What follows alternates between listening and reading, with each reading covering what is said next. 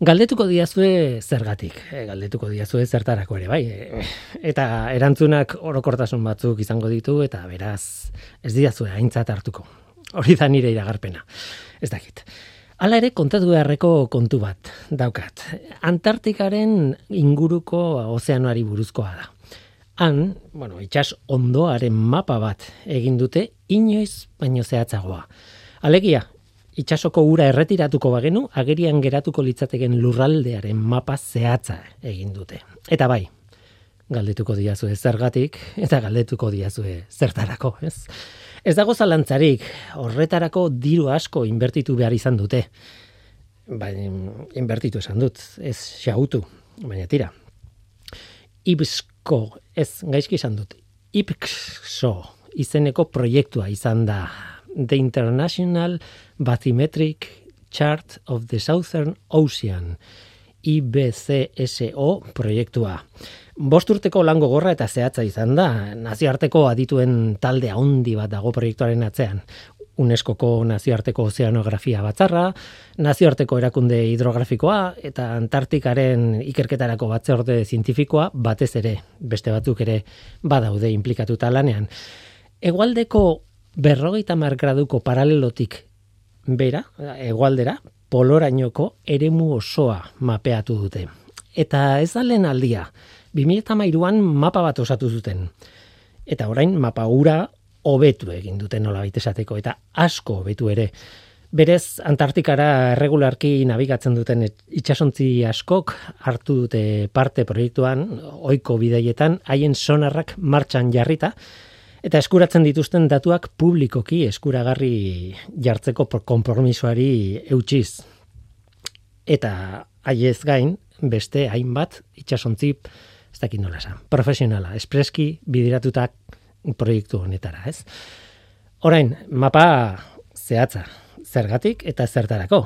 Ba, kontuan hartu behar da itxasondoko mendiak arroiak eta lautadak non dauden ezagutzea izan dela helburua eta eta maparen arrazoia. Hori garrantzitsua da nabigaziorako noski. Baina baita arrantzaren eta bioanistasunaren kudeaketetarako ere da garrantzitsua. Hain zuzen ere bioanistasuna itsasondoko mendien inguruetan egoten da kontzentratuta normalean. Gainera itsasondoko erliebeak garrantzi handia du ur lasterrak non eta nolakoak sortzen diren jakiteko. E, ur beroa eta hotza nahasten diren guneak, nahasten ez diren guneak ere bai, e, dena dago itsasondoaren formaren mende, ez. Hori jakiteak besteak beste klimaren ikerketan ere pila bat laguntzen du. Jakina. Sakonean lortutako datuek laguntzen dute ulertzen gainazaletik gora zer gertatzen den, kuriosoa da. E, datu bitxi bat, maparen bigarren bertsio hau egitean, ba, topatu dute zein den ozeano antartikoaren punturik sakonena. Zazpi mila lareunda hogeita mabi metro sakon dagoen puntu bat da. Factorian Deep izenekoa, ez naiz zausartu hori itzultzen, tira. Victor Beskos Beskobo izeneko esploratzaileak topatu zuen 2008an, zale batek, alegia, esploratzaile batek, aberatxe batek, segura asko, bertan egontzelako bere limiting factor izeneko itxaspekoan. Denetarako jendea dago, ez? Baina berari esker badakigu orain, zein dan, orain arte topatu dugun, ozeano antartikoaren punturik sakonen azazpi mila talareun metrotan. Nola nahi ere, zergatik eta zertarako. Bueno, ba, jakiteagatik, eta navigazioan, kontserbazioan eta klimatologian lagunduko digulako. Ez dakit horrek balietz, balio dizuen. Ongi etorri norteko ferrokarrilera. Euskadi Erratian, norteko ferrokarrila.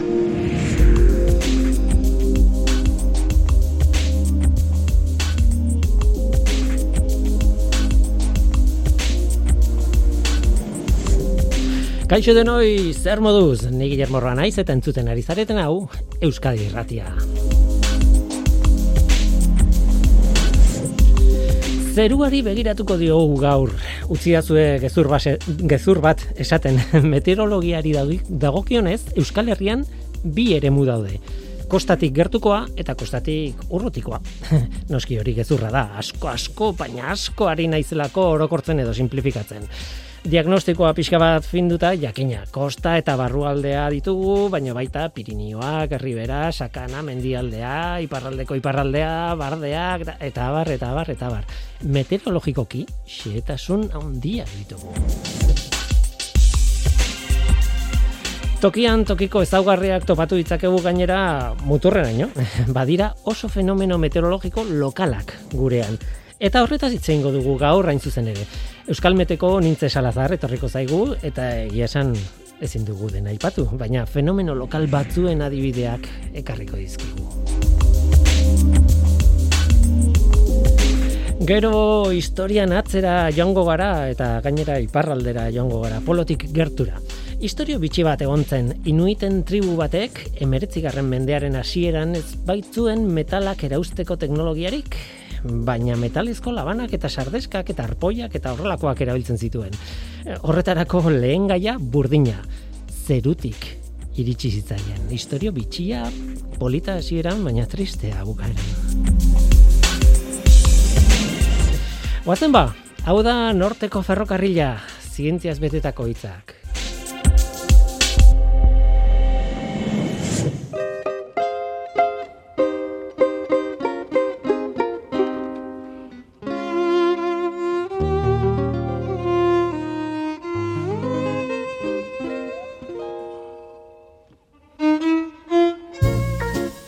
Telebistako kate lokalak agertu zirenean dena aldatu zen. Ordura arte bi aukera besterik ez genituen eta bat batean sekulako eskaintza.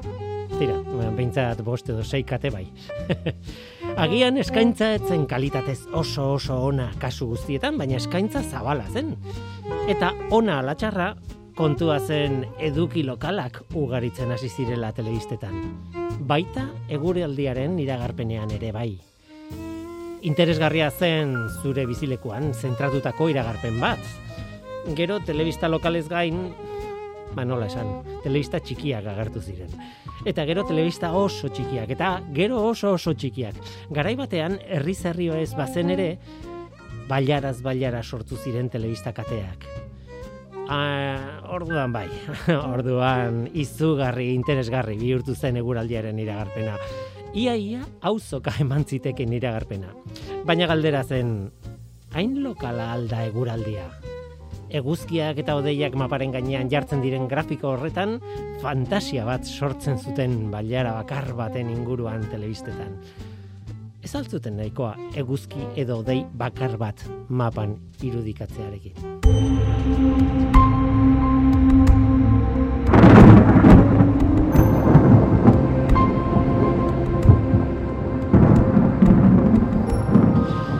Euskalmeteko nintze salazar, kaixo, ongitorri. Kaixo. Beida, agertu zarrenean txoriak agertu dira horre. Bai, baina zidan trumoia dena den oso soinu polita da nire ustez, eh? pixka denetik daukau. Bai. Aizu, esageratzen ari nintzen pixka bat, ez? Gogoratzen zu gara hori? Teleista, bai. teleista lokalen garaia. Bai, bai, eta, bueno, bai, hor beti ere zenbat eta e, iragarpena ere mutxikiagorako egin, ba, orduan eta zailtasun gehiago dago, eta e, nola baita e, ez asmatzeko aukera gehiago, hori ere, bai. Bai, bai. Bueno, e, telista lokaletan gainera, aurrekontuaren arabera, edo zer gauza, batzuetan arratsaldeko eguraldiare e, e, goizetan grabatzen zuten, ezin zutelako arratsaldean grabatu, eta egindako, osea, pasatako eguraldia ere ez zuten asmatzen. Denetik ikusi izan da, eh? Bai. Egia esan oso grazioso izan zen e, momentura, ez? Meteorologikoki ez dakit. Tira, eh, ala ere, eh, kontua da, hori, honekin sarrera txiki bat egin nahi izan dute fenomeno lokalei, meteorologia, ba, orokorrean, oso oso, mm, bueno, errex kontatu dezakegu, baina fintzen zoazen einean eh, algauzak aldatu egiten da. Nik gogoratzen dut Rias Baixasen e, Galizian e, lan egiten zuen turismo aldera edo turismori begira lan egiten zuen jendeak kejatu egiten zen askotan beraien mikroklima bat zeukatela, baina e, normalean gure telebistatan ez, ez zala agertzen e, mikroklima hori, baizik eta ematen zuten, ba, euria eta euria eta euria, eta igual ez zala egia beraien puntuan, ez? Ah. Bai, horretarako e, lehenbizi ezagutu behar duzu e, eremua, ez? E, norako egiten ari zaren iragarpena zein eremurako eta hor orografiak e, garrantzi handia dauka. A, hori alde batetik horregaitik beti izaten dugu pertsonak ere garrantzitsua garela iragarpena egiteko, izan ere eta bat, bereziki bertakoak, ez? Ezagutzen ditugulako e, berezitasun guztiak e, orografiari dagokionean eta eta gero bestetik ere, bueno, bai, mm, iragarpen modeloetan ere aurrerapenak eman dira, ez? E, duela bani bintzate lan honetan hasi nintzenean, e, goi urte pasatxo, mm, esan beharra dago, bai.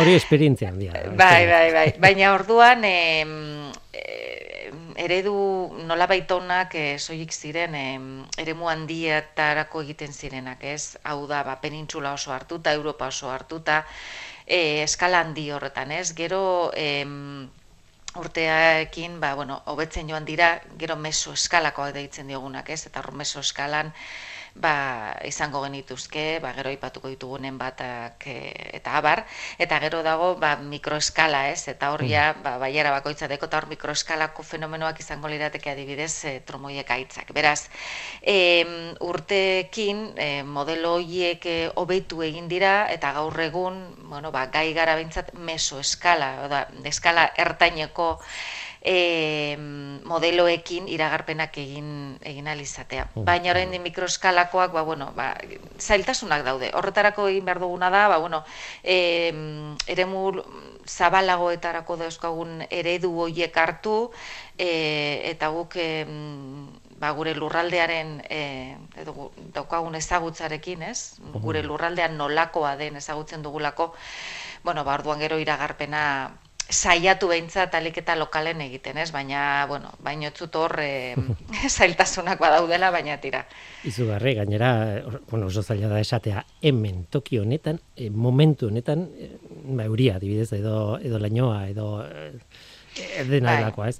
Nik, gal, bueno, adibide tipikoa burura etortzen zaidana, donostiarra naizelako behar bada, e, galernak dira, ez? E, galernak dira batean eguraldi nere ikuspuntutik, ez? E, ondartzan zaude edo ez dakit nun zauden, e, kristone guzkia eta bat batean e, itsaso aldetik igeldo eta mendi hoiek e, gainetik pasata odei sekulako odeiak etortzen dira eta izea eta bar.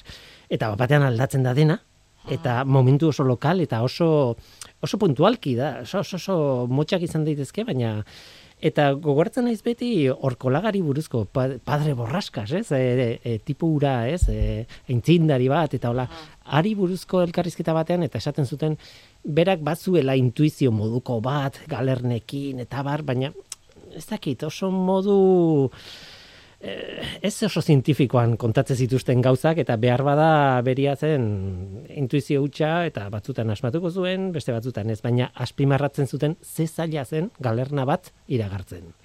Bai, eta horre ez du emate, baina orografiak eh, garrantzi handia dauka. Ez badakigu kostaldean gertatzen den fenomeno bat dala, gainera gurean Euskal Kostaldean gertatzen dana, ze sortu nola baita Asturias aldetik hasten da sortzen, Kantabrian zertxo baina baritzen da baina gutxi, baina gero indartu egiten da, aize aldaketa hori ematen danean indartu egiten da e, gure kostan.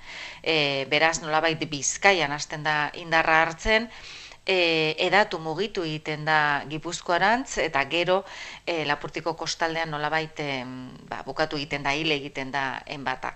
Izatez e, haize aldaketa bortitza da bat batean ematen dana eta horregatik e, da arriskutsua bat batean ematen ematen dalako aldaketa hori izan dezakegu ego aizea edo iaia aizerik ez, egun uh paketsu bat, lasaia, eta bapatean ematen da mm, aldaketa hori, indartu egiten da, sartzen da orduan mendebal edo ipar mendebaldeko aizea, indartu egiten da zeharo, eta momentu horretan aldaketa gehiago ematen dira, presioak gora egiten du bapatean, e, temperaturak behera e, izugarri, ez eta gora, Eta e, fenomeno hori, e, aipatu bezala, kostaldean edatu egiten den fenomeno bata bai, bizkaian sartu hau da, mendebaldetik ekialdera mugitzen den fenomeno bat. Ka, orduan ez da in lokala, ez? Nik sentitzen dut lokal bezala, e, ba, e, niri eragiten didan enean, baina esan duzu, ez? Asturiasetik gazten balima da, bai. berez fenomeno soa ez da hain lokala. Horregaitik ditzen dugu mesoeskalakoa. Eskala nolabait eh, handiago bat da, mesoeskalakoa da. Baina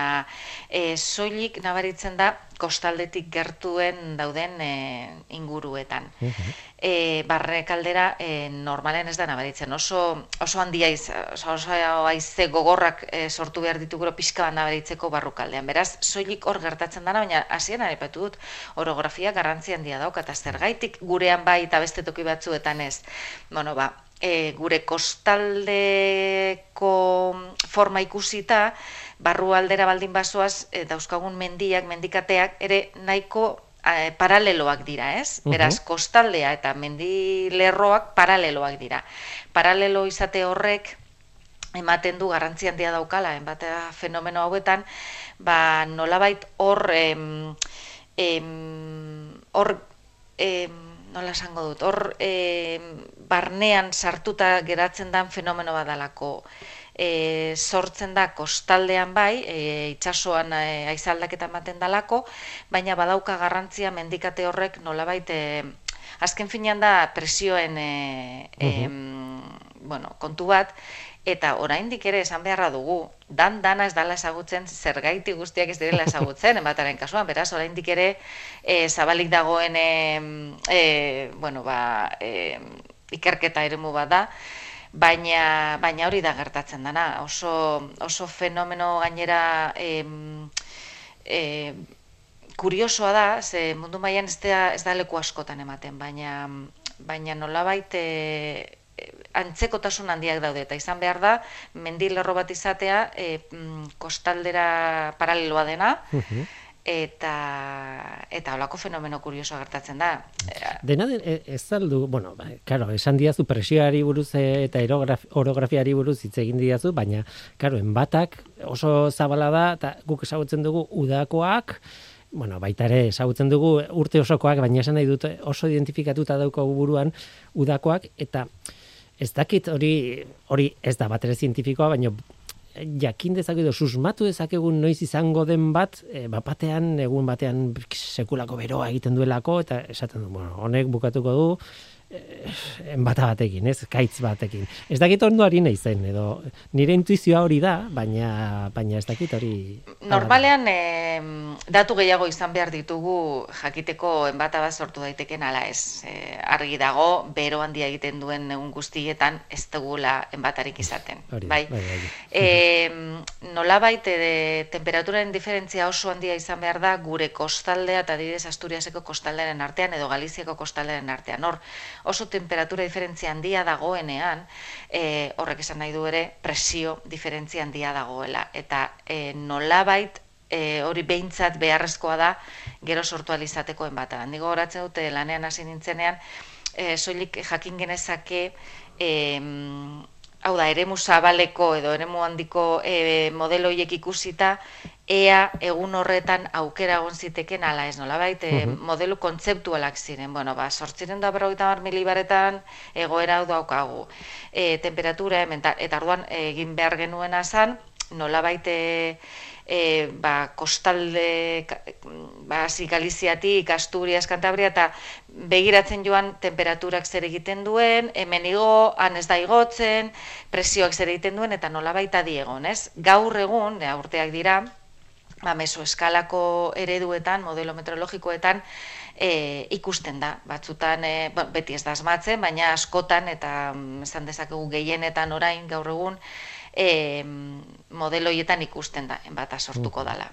Kuriosa, Eta badaude enbata tipikoak, horiek ez zuka ipatu duzuna, udako enbatak, eta gero badaude e, e, fronte hiloturiko enbatak, eta horiek ah, urte osoan zer gertatu daitezke nahi dira. Horiek errezago, ikus antzeman daitezke, errezago, baina, baina bai, udakoak oso, oso fenomeno bitxia da, oituta gaude, baina, baina ez da oso oikoa mundu mailan. Ja, frontea, bueno, claro, abiadura badaka, inertzia badaka, eta, bueno, denbora gehiago behintzat badago jakiteko nora mugituko den, naiz eta, bueno, igual ahuldu egiten da, edo igual indartu egiten bai, da. Bai, baina hor, hor, claro, enbatak eta ematen ematen ditugu abizuak zergaitik, ba, bat batean ematen den ez aldaketa hori e, arriskua dakar horrek ez, baina fronte bat e, askotan sartzen zaizkigu, fronteak badakigu, eta ziren dekogu egomende baldeko aizea, frontea sartzen da, aldatu egiten da aizea, baina fronte nola, bat, nola baita arrunt batean, aizea aldaketa hori, e, ez da, oza, e, abiadura ez da bat batean aldatzen, apurka-apurka ditzen dijoa, bai? Baina batzutan, fronte hori sartzen danean, sortzen dabe bai bapateko indartze hori. Eta hori da arriskutza. Eta kasu egiten esaten da, ba, bueno, ba, e, bata e, frontala dala edo fronterei loturikoen bata. interesgarria, interesgarria. E, proposatu nizunean, e, bueno, fenomeno lokalei buruz edo mikroklima, era, itza erabili nuen hasieran, ez dakit oso ondo erabilita dagoen, baina e, zuk e, esan zen, eske pila bat daude, ez daude, ez daude bat edo bi, eta baina adibide batzuk ekarriko izkizut. Eta aipatzen zen idan adibidetako bat, fon efektua da. Zer da fon efektua? Bai, bueno, hori e, konturatu ziren fenomeno horretaz edo behintzat izena eman zioten e, Suitzan alpeetan, e, eta azken finean da, mm, be, bai, hor atzean orografia dago, alpeak, mendi izugarri handiak, eta noski e, aizeak, mm, bueno, baulako e, ostopo bat e, aurkitzen duenean, oso sua baldin bada, bagian, bueno, ba, e, inguruetatik e, joango da, baina bestela igo egin behar da. Ezta? Igotzerakoan badakigu ostu egiten dela aire masa eta gero beste aldean jeisterakoan berotu egiten dela. Baina zer gertatzen da? Ba, igotzerakoan eta jeisterakoan ez dela e, erritmo berean osten igotzen eta erritmo berean berotzen jeisterakoan. Beraz, mendiaren alde batean eta bestean e, temperatura diferentzia izugarri handia egoten da egun batzuetan. Zergaitik, bueno, ba, hasiera batean, e, aizea topatzen danean, e, adibidez, kasurretan e, alpekin, eta kasu honetan zan, iparra aizearekin, e, igo behar da, ezta? Behartuta dago, igotzera. Eta hasieran gutxi gora bera, eun metroko gradu bat e, osten da, bai? Baina gero, iristen da momentu bat, zeinean, bueno, ba, hainbeste ostudan, ba, kondentsatu egiten dala, ez da? E, odeia sortzen hasten da. Uh -huh. bat eta hotzagoa izan aire masa, e, zetasun gutxiago e, euki dezake eta beraz kondentsatu egin behar da. Odeia sortzen hasten da, baina jarraitu behar du gora egiten. Eta orduan gutxiago osten da. Gutxi gora bera gradu erdi eun metroko. Bai, gora iristen den eta orokorrean alpetan gertatzen zana zan edo gertatzen dena da, bueno, ba, odeiak sortzen dira, prezipitazio egiten du, odea, euria egiten du, eta gero, tontorrera e, iritsi ostean, aire hori jeitsi egin behar da, baina dagoeneko, kondentsatu dan espilo bat, eta gainera askotan euria egin duenez, beste aldera e, aire masa lehor bezala iristen da, ja lehorra dago, bai? Eta jeisten hasten da, beraz, lehorra dagoenez, eun metroko gradu bat igoko da temperatura. Ba, Beraz, baiararen beste aldean, bai? Mm E, geisterakoan askoz gehiago e, berotzen da. Eta beraz, alde batean eta bestean e, termometroa jarriko bagenitu, ba, ba, ba graduko aldea goten da askotan. Eta alpetan gertatzen dan askotan da, asko indartzen da laize hori. Eta oso lehorra da, oso beroa, eta asko indartzen da. Eta, bueno, ba, bertakoen, e, bertakoentzat, ba, bueno, e, nola baite, ba, garrantzia dauka, eta, eta bueno, ba, e, aldaketak sortzen dituen e, haize bat. Da, gurean ez da hainbeste indartzen, eta gurean gertatzen da ego haizea daukagunean. Bai, ego, mm. egotik dator, eta badakigu, ba, bueno, e, mendia, e, kostalderako bide horretan e, mendiak topatzen ditu, ezta?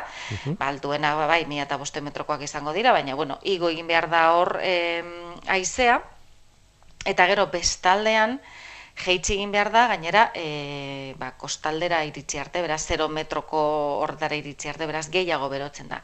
Gainera, jeisterakoan aire masa komprimitu egiten da, komprimitzerakoan berotu egiten da, hori badak ezta? Uh Eta horrez egatik, egoa dugunean gehienetan, e, ba, temperatura asko saltu hau izaten dugu, e, ba, Gipuzkoa Bizkaia barnealdean, ba, ez dakite, arabatan afarroago aldean baino, normalean, hor itxura baten bero gehiago egiten du, baina olako egunetan e, alderantziz izaten da, bero gehiago izaten dugu e, kantauri zuri aldean. Hor imaginatzen nahi naiz e, kontatzen ari zaren moduan e, al, mendi bat eta alde batean daudela lainotuta eta bestaldean e, ez dago lainorik, ez? Osea, mendi berean. Bai, hori da. Hori da efektua. Hori da efektua. Gertatzen dana da gero hemen askotan ez dela odeia sortzen eta hor, bueno, ba, dago batzuk ez bada odeia sortzen ez diote foen efektua deitzen, beste batzuk bai, bueno. Claro, e, sortu zanez efektu hori nola definitu zanez e, alpetan gertatzen e, gertatzen dalako gertatzen dana, baina bueno, orokorrean esan dezeko gomen egoaizea da bilenean, e, gehiago berotzen da bestaldean eta eta beraz, bueno, baskotan ba 8 graduko aldeare egon daiteke, ez, temperaturan mm. alde handia egon daiteke bai. Eta lokala da, e, pentsatzen dut zenbat eta mendia altuago izan, ordan efektua handiagoa da, ez? Beraz, ba ez dakit aizkorrin edo gorbeian edo ez dakit nun handiagoa izango da efektua, ba, ba ez dakit eh, beste mendi txikietan baino, ez? Bai, baina hor gero ba egoaizearen eh, indarraren eh, araberakoa da, mm. dakarren ezetasunaren araberakoa eta beraz hor egunez, bai, egunetik, bai, gero aldaketa Ez da inoiz sinpla Ez da inoiz, ez da inoiz, horixe, horixe. Tira, e, elur mailari buruz ere hitz egitea proposatu diazu. E, claro, elur maila hori bai dala magia, ez? E, guk telebista pizten dugu eta zu ikusten zaitugu esanez. Gaur elurra egongo da behatzireun mila e, metrotatik gora. Eta nola dakite? Behatze, hori ba. oso zaila da, gainera bai. bataz besteko bat eman behar diazu, claro, ezin ez bai. diazu esan toki bakoitzan nun. Baina, bueno, e, balio dit. E, bai, zaila da, ze, e, e, lur maila mm, kalkulatu elizateko e, askotan aipatu dugu, ez? Goi geruzetan zer gertatzen den e, garrantzitsua dela eta asko, bueno, meteorologian asko ikertu behar dela edo aztertu, aztertu behar dela e, ba, goian gertatzen den guztia, ez da? Ez dela bakarrik lurra zalean gertatzen dena. Eta lur maila kalkulatzeko nolabait, bueno, ba, fijatu behar gara, e, bueno, e, bi geruza berezietan, ez? Uh -huh. e, sortziren doa berroita milibaretakoa, gutxi gora bere mi eta bosteun bat metrora dagoena, ze beti metrologian e, geruzak presioaren arabera e, definitzen dira eta ez altuaren arabera. Horrek ere komplikatzen du gehiago, baina horrela da. Eta gero e, bosteun milibaretakoa, eta hori da gutxi gora bera, bost mi eta bosteun metrora dagoena. Eta bi geruza horiek hartu behar dira, eta hor, bueno, parametros berdinak, hoien artean temperatura noski. Eta mm, datu horiekin eta gero mm, e, gutxi gora bera e, kalkulatzen da e, elur maila bat. Noski bat ez bestekoa ze geruza horietak gertatzen dana normalean hartzen dugu e, eremu handiko e, e, modeloetatik, gehien jota ba mesoskalako eremu e, modeloetatik.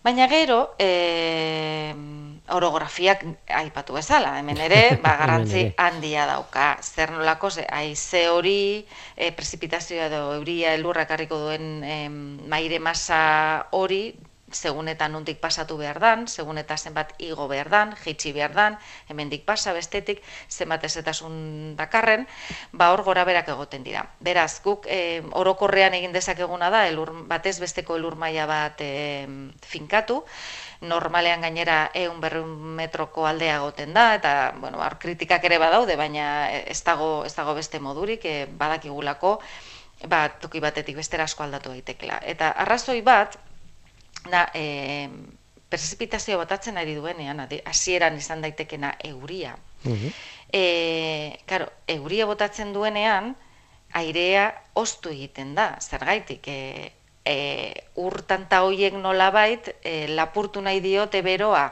inguruko aireari, e, lurrun, berriz ere lurruntzeko, do lurruntzeko, eta beraz airea ostu egiten da. Badakigu, e, esperientziak esaten dugu, euriari duenean, ostu egiten dala inguruko airea, ezta? Oh, yeah. Ba, kasu horretan, toki horietan, e, euriari duenean, eta askoari duenean, edo etengabe eta leku berean ari duenean, elur maila, ostu egiten danez airea, gero eta gehiago osten di joanez, ba, iritsiko da momentu bat zeinean elurra e, izaten hasiko dala. Bai?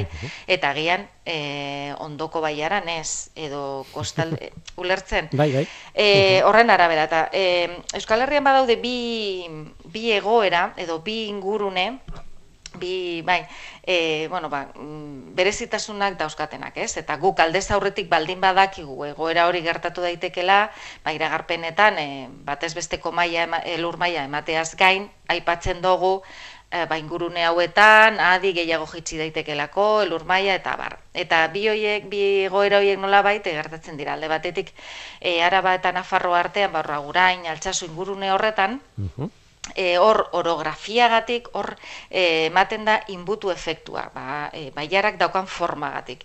Eta hor sartzen danean e, prezipitazioa izan daiteke bai e, ipar mendebaldeko haizearekin ala gutxiagota, baina baita ere ego ekialdeko haizearekin, hor nola bait, e, arrapatuta bezala e, geratzen da prezipitazioa, eta hasieran euria izan daitekena gero elur bihurtzen da, eta e, inguruko lurraldeekin alderatuta, ba, gondaiteke irureun, laureun metroko aldea, eh? Hau da, asko da. Bai, bai asko, asko, asko. E, hor, e, segun eta zenba denboran egoten dan botatzen, bota eta bota eta bota, ba, osten dijo alako, eta baiara horretan itxia danez, eta horren butu efektu horrek e, ez dion ez usten e, irtetzen e, aire masa hori, mm, ez da mugitzen, eta gero eta gehiago osten da.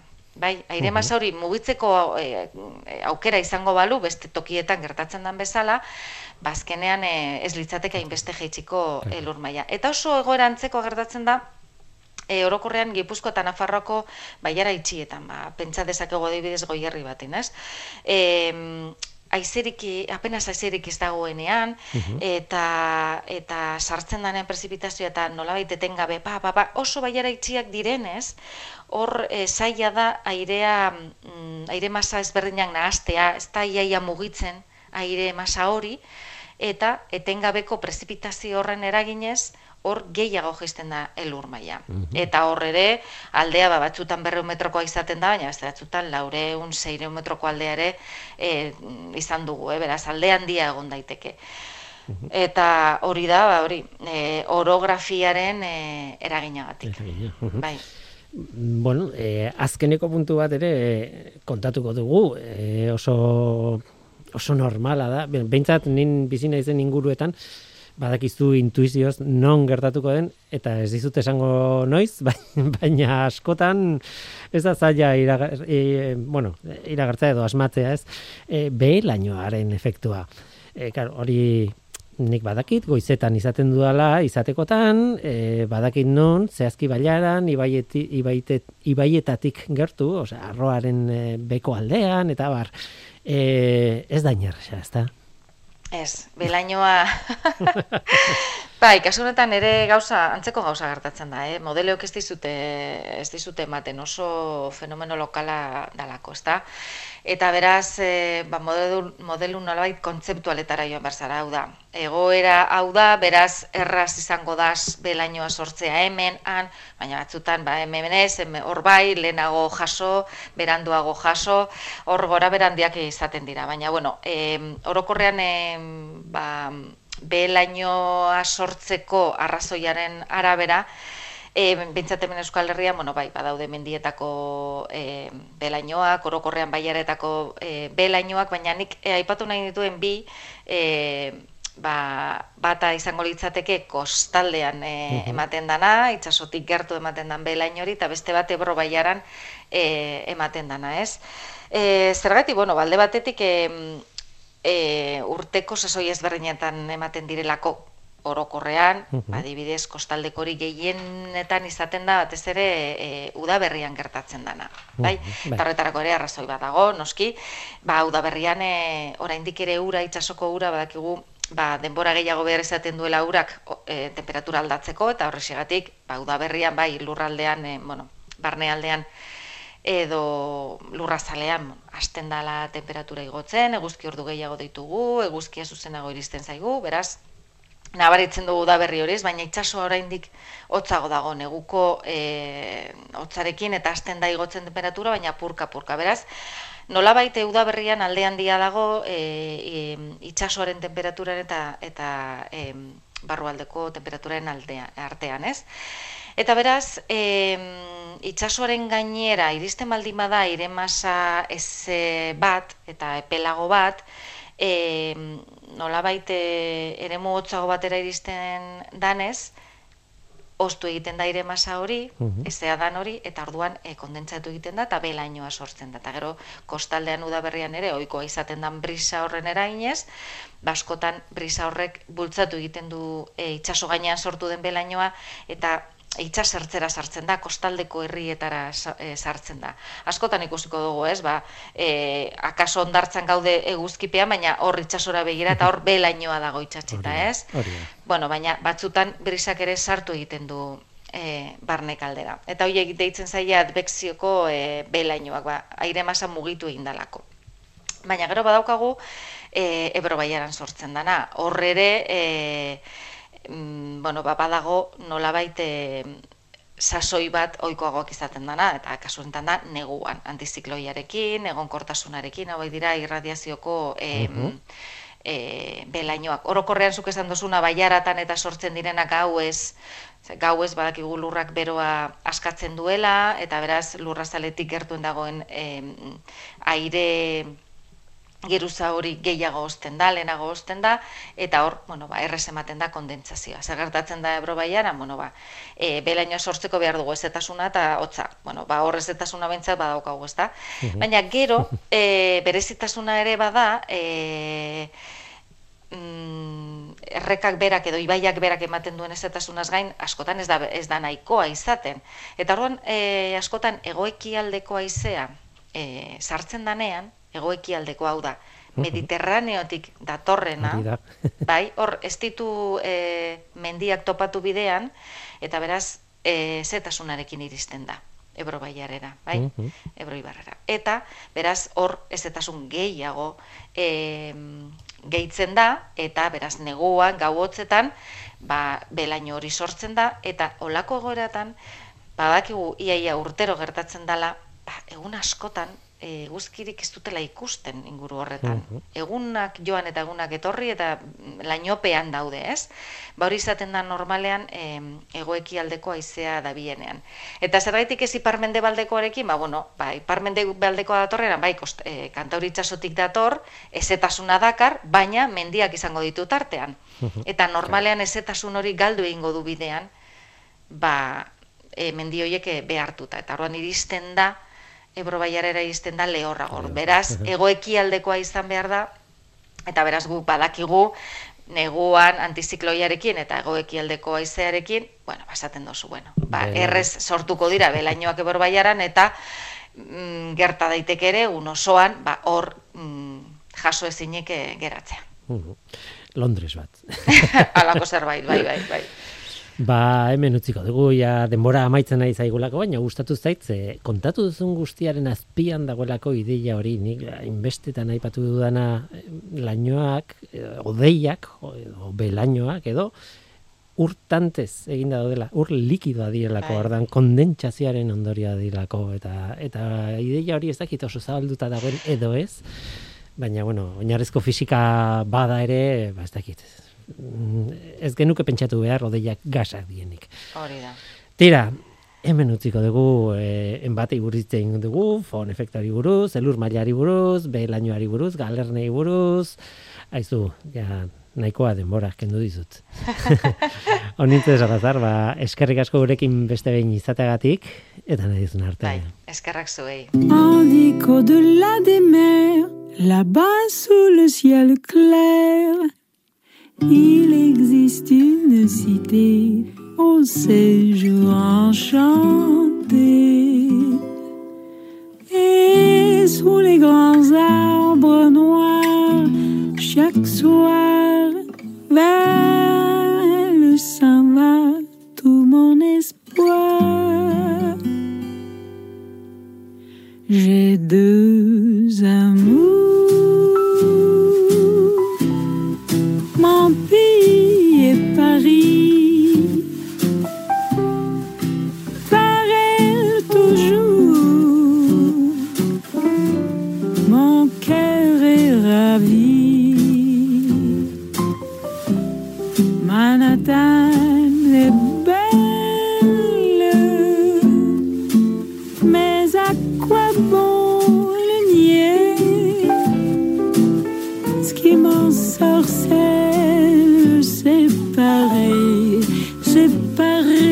tout entier.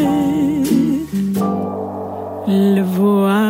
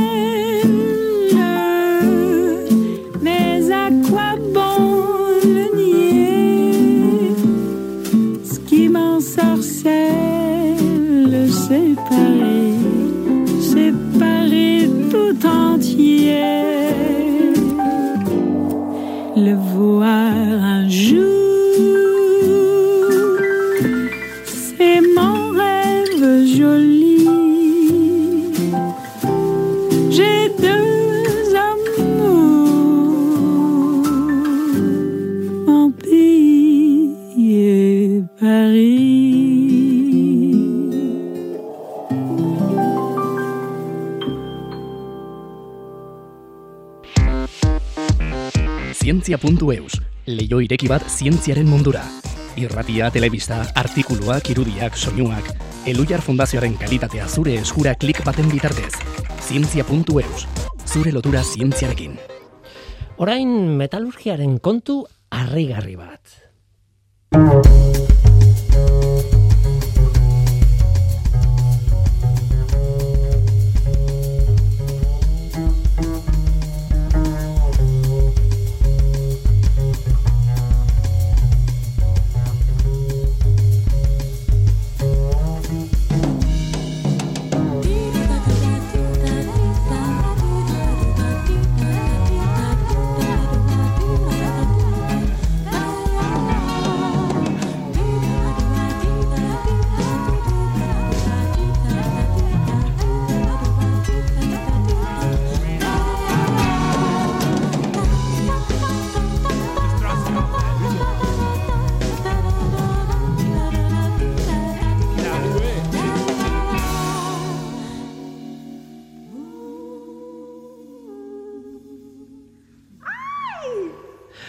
Utzi dazue historio bat kontatzen. E, Inuiten tribu baten historioa da. E, Zehazki Groenlandia bizi diren Inuitak. Ez dakit ondo hauzkatu dudan. Askotan Arctic Highlanders deitzen zaie inglesez. Artikoko goierritarrak nolabait. Groenlandiako iparraldeko erdian bizi dira oso oso, oso iparraldera. Tira, mila sortzion da emesortzian, iparpolora iristeko lehenengotako saiakera horietako batean, John Ross esploratzailea herri horrekin egin zuen topo. Inuit haiek ikusten zuten lehen Europarra zen, egia esan, izan ere dioten ez, hau ez dakitegia den, haiek etzekiten beste inor zegoenik planeta osoan, baina bueno, tira. Ez ziren teknologikoki oso aurreratuak, noski oso ondo egokituta zeuden haien bizilekura gare hartarako, eta ez da gutxi, baina metalak erauzteko teknologiarik ez zeukaten. Eta hala ere, hala ere, Ross esploratzaileak ikusi zuen labanak eta sardeskak erabiltzen zituztela.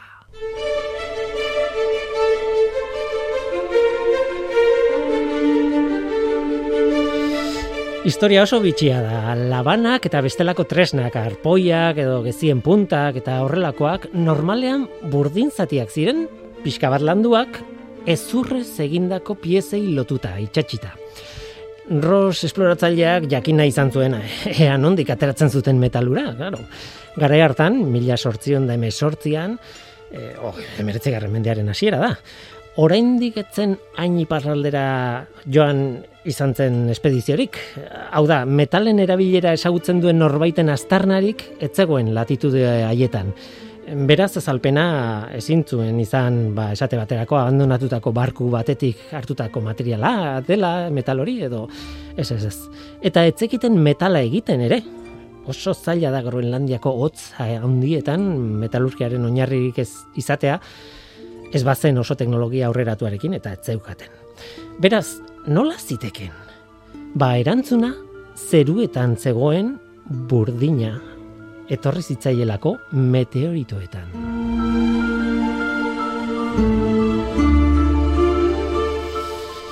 Adituak ez dira guztiz ados jartzen noiz, baina glaziazioa bukatu eta gero, noiz bait, duela mil urte gutxi batzuk izango ziren, segura asko, meteorito handi bat eroritzen Groenlandiako alde hartan.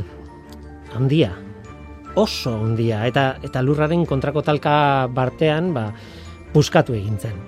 Ez dizuet esan zein diren jatorrizko meteoritoaren dimentsioak ez dakidalako, benetan. Baina inuiten tribu honek Artikoko goierritar hauek bertara iritsi eta meteoritoaren puskak aurkitu zituztenean, ba, hiru puska nagusi topatu zituzten. E, hogeita maika tonako puska bat, hiru tonako beste bat, eta lareun bat kilo zituen beste bat.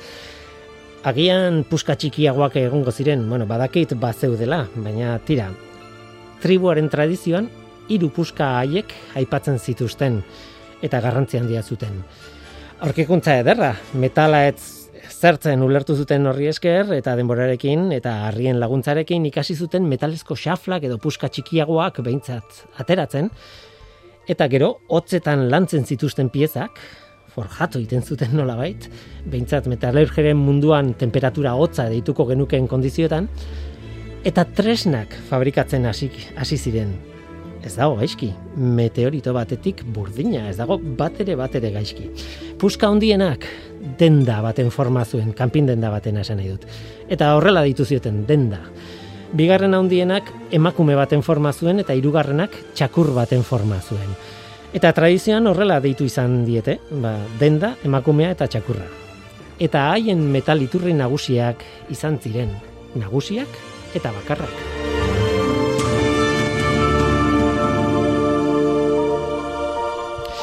Ros esploratzaileak ez zituen meteoritoak ikusi. Tresnak bai, baina meteoritoak ez. Ez da bere atzetik etorritako bost espediziotako jendeak ere. Baina irurogeita marurte geroago, Robert Peary, estatu batuetako itxasarmadako almiranteak, bai. Esploratzaile petoa oso ezaguna da iparpolora lehena iristeko lehiaketaren gatik, ez?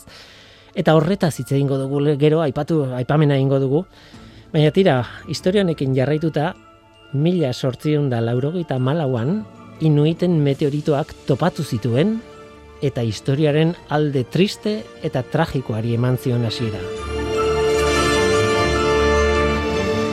Ez dago zalantzarik, kontsultatu ditudan iturri guztietan ados daude Robert Pirik lapurtu egin zituen meteoritoak. Hiru urte behar izan zituen eta trenbide txiki bat instalatu horretarako eta joko zikinazko, noski.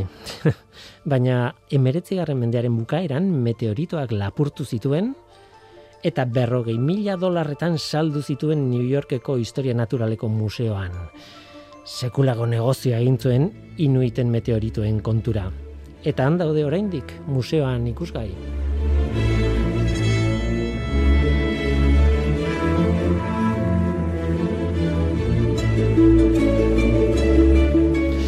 Eta meteoritoaren lapurreta larria bazen ere, inuita jentzat oso garrantzitsua zen ziren meteorito puska horiek, okerrena hala ere, inuitek berek pertsonek jasantzuten. Sei inuit eraman zituen pirik New Yorkera, han tresna berriak eta abar emango zizkietela aginduta, baina museorako aztergaia besterik ez ziren pertsonaiek, tristea da.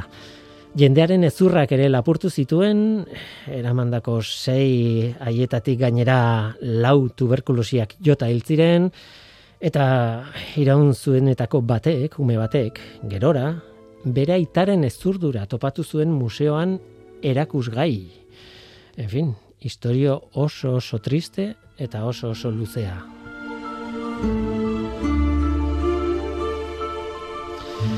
Batzuetan jendila jeitza erabiltzen dugu, ezta? Ba, kasu honetan justifikatuta dago nire ustez.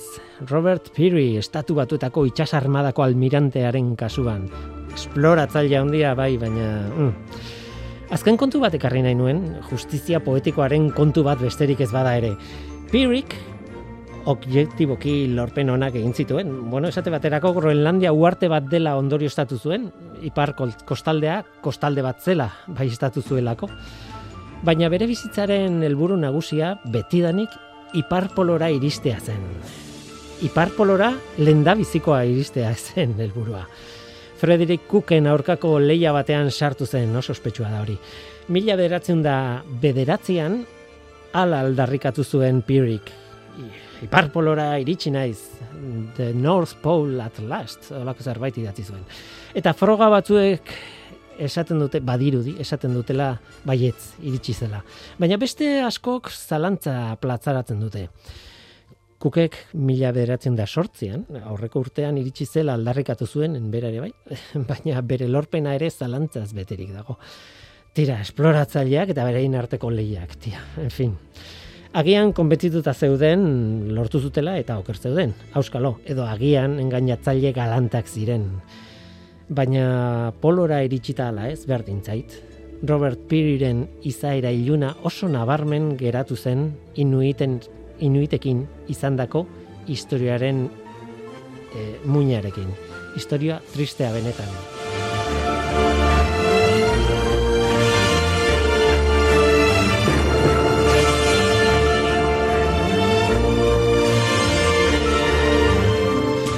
Tira, inuitak, artikoko goierritarrak Groenlandian espazioak emandako oparia forjatzen zuen jendea.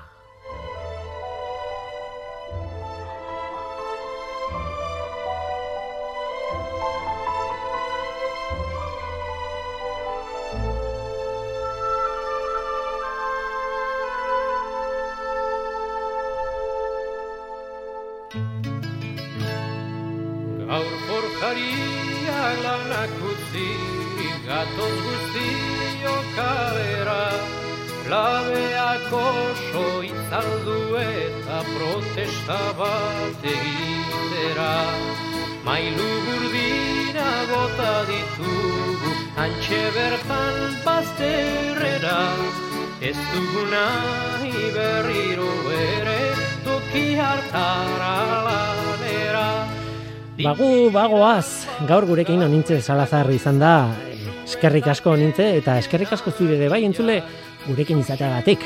Badakizu, gu hemen gaude. Norteko, abildua, eitb.eus. Gaur teknikariak Mikel Aldama eta Mikel Olazabal izan dira, eta mikroen aurrean ni Guillermo Roa, eluia zientzia taldearen izenean. Datorren astean gehiago, orduratu ondo izan. Agur! Langile trebezinto da mailukarilla. Lurpera bai lurpera beti nagusilla, ez digute egingo nahi duten guztia. Ez badigu ematen arrazoia guri, ez badigu ematen behar legezongi. Zu emango diogu gure fabrikari, eta nagusiaren etxe guztiari. Hiru babarrun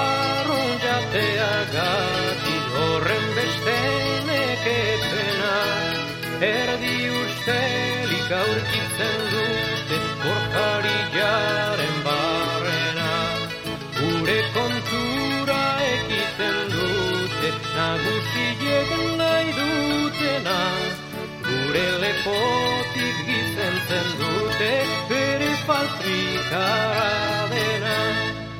Oso goizetik lanian hasi zu eta gehienak ia Dinbilidan bagelitu gabe guzti zilundu artia Arropa denak buskatzen eta osasunaren kaltia Ez badigute guri jornalik handitzen berriro gu ez gara lanera bihurtzen.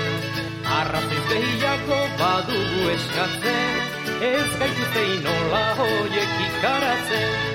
Ez badigu ematen arrazoia guri, ez badigu ematen behar legezongi. Zu emango diogu gure fabrikari, eta nagusiaren etxe guztiari.